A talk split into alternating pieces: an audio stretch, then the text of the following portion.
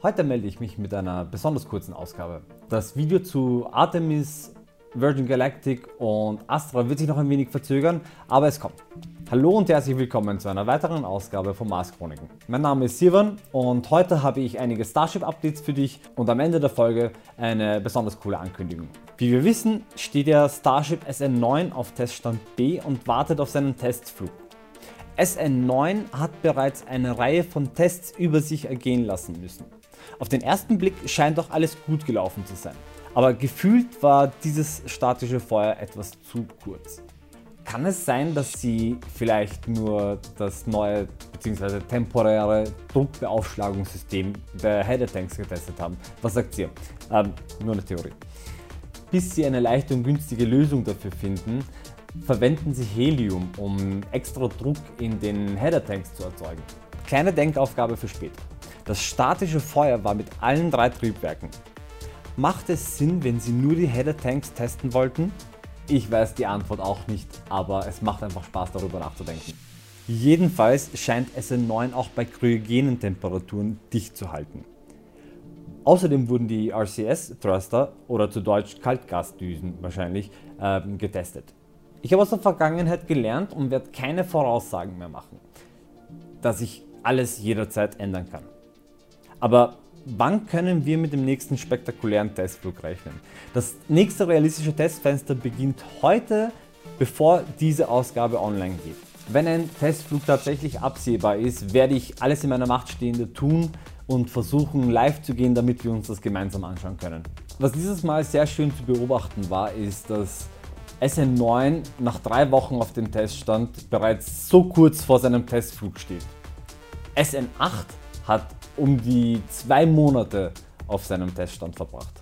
Ich war schockiert, wie ich gesehen habe, dass sie ein Massaker auf der Landezone anrichten. Die als Denkmal designierte Nasenspitze von SN8 wurde ohne Erbarmen einfach platt gemacht und abtransportiert. Schade. Aber das Leben geht weiter. Viel weiter. Schluss mit lustig. In der letzten Folge habe ich euch ein Bild von Steve Jurvetsons Twitter-Account gezeigt. Wir können jetzt mit ziemlich großer Gewissheit sagen, dass es sich vermutlich um SN5s Bauchseite gehandelt hat. Auf Marys Bildern können wir einen dieser Ringstapel mit allen Halterungen für den Hitzeschild in seiner vollen Pracht beobachten. Hierbei handelt es sich um den sogenannten Common Dome. Das ist jenes Segment, welches die Haupttanks voneinander trennt und in seiner Mitte befindet sich der Methan Header Tank. So schön. Elon Musk hat uns über Twitter verraten, dass für SN5 einige große Upgrades geplant sind. Was das wohl zu bedeuten hat, werden wir rechtzeitig sehen. Wahrscheinlich schon viel früher als wir glauben mögen.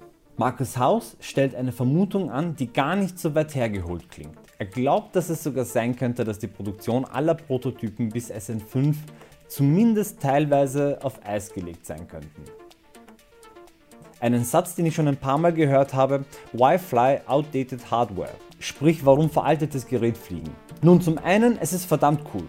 Und wenn das nicht reicht, dann könnte das veraltete Gerät zumindest einige bescheidene Telemetriedaten zur Verfügung stellen. Ich möchte aber nicht zu viel spekulieren, wir werden eh sehen. SN10 ist bereits komplett fertig und wartet eigentlich nur noch darauf zum Testgelände gebracht zu werden. Währenddessen wartet SN11 nicht nur auf seine aerodynamischen Flächen, sondern auch auf seine Nase. Diese wurde auch schon aus dem Zelt hinausgebracht und wird vermutlich mit seinem designierten Tank vereint werden. Bevor wir zum Schluss kommen, hier noch ein kurzer Newsflash, weil es beim letzten Mal so gut angekommen ist. Der Perseverance Rover und Ingenuity Helikopter haben bereits über 85% ihrer Reise zum Mars hinter sich. Sie sind schon über 400 Millionen Kilometer gereist und haben noch etwas weniger als 70 Millionen Kilometer vor sich. Am 28. Februar sollen sie landen. Nach etwas über einem Monat auf der ISS hätte SpaceX's verbesserte Cargo Dragon Kapsel Montagnacht vor der Küste von Florida in den Ozean fallen sollen. Aufgrund von ungünstigem Wetter wurde das Abdocken verschoben. Das ist zwar schon vor einem Jahr passiert, aber Virgin Galactic hatte vor einem Jahr schon 600 Tickets für Reisen ins All verkauft gehabt. Ein Ticket soll um die 250.000 Euro gekostet haben. Diese Reisen werden alle von ihrem selbstgebauten Raumfahrthafen in New Mexico beginnen. Wie ihr vielleicht schon mitbekommen habt, habe ich vor kurzem Kontakt zu Moritz von dem YouTube-Kanal Senkrechtstarter aufgenommen, um mit ihm einen Livestream zu machen. Das hat etwas ins Rollen gebracht, das mich sehr froh stimmt. Dadurch sind wir mit Chris von dem YouTube-Kanal Video Space News in Kontakt gekommen und hatten die grandiose Idee.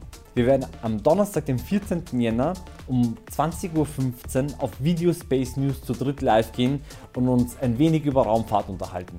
Ich kann euch schon einmal verraten, dass wir einige sehr coole Sachen für euch vorbereitet haben und natürlich werden wir auch über SpaceX und SM9 reden.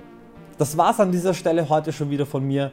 Ich bedanke mich fürs Zusehen, vergiss nicht mir ein Abo und ein Like dazulassen. Bis bald und tschüss.